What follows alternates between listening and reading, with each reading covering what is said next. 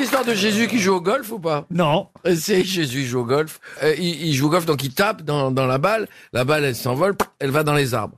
Alors à ce moment-là, il y a un mulot qui sort, qui arrive et qui prend la balle et qui la ramène sur le fairway. À ce moment-là, il y a un petit lièvre qui prend la balle, il l'amène sur le green. À ce moment-là, il y a un oiseau qui prend la balle et rapproche du trou. À ce moment-là, il y a euh, une guêpe qui pousse la balle, elle tombe dans le trou et Jésus regarde le ciel, il fait « Papa, laisse-moi jouer tout seul ».